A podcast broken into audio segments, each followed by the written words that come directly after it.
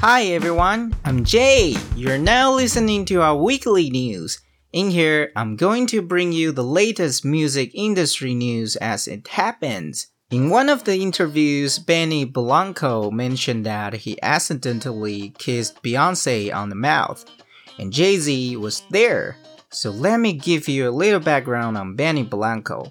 So Benny Blanco, he is known professionally as an American record producer, DJ, and songwriter. He has worked with so many singers. I believe that you might have heard some of his songs, such as like East Side, a collaboration with Halsey and Khalid, or maybe recently he has collaborated with Justin Bieber, Lonely.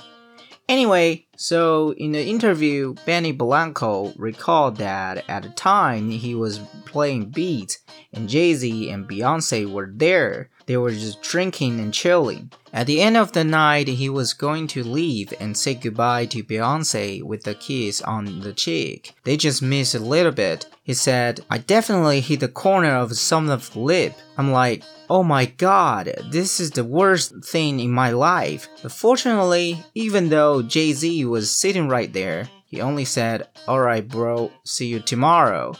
Well, I'm sure that Jay Z obviously saw what was going on there, but he just didn't make the situation worse, like it's too awkward or embarrassing.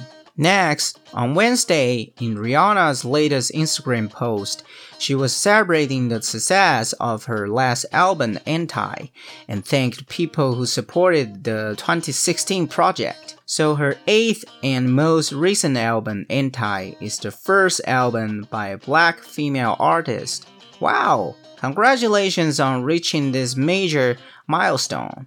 So while she was celebrating this big success, one of her fans commented on the post saying, Celebrate by releasing a song. Guess what Rihanna responded to that? She replied, I think I should, with the soon emoji, and added, Just one though, lol. Well, I believe that Rihanna will release her new music soon, and we won't be disappointed. It's going to be worth waiting for it. So let's move on. We all know that Justin Bieber recently dropped his new album Justice.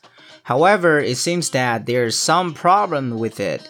So recently, French electronic group Justice claimed that they're going to take legal action over Justin Bieber's new Justice album because of trademark infringement. According to Rolling Stone, the dance duo alleged that the letter T, which resembles the crucifix in the word justice, they also mentioned that Bieber's team had contacted them in April of last year, asking for help to find designer of Justice logo, but they later stopped communicating with the duo's representatives. Well, so far we only know that the singer's attorney said that his usage did not infringe on the duo's trademark. So, what about you guys? What do you think? So, these are all the news for this week.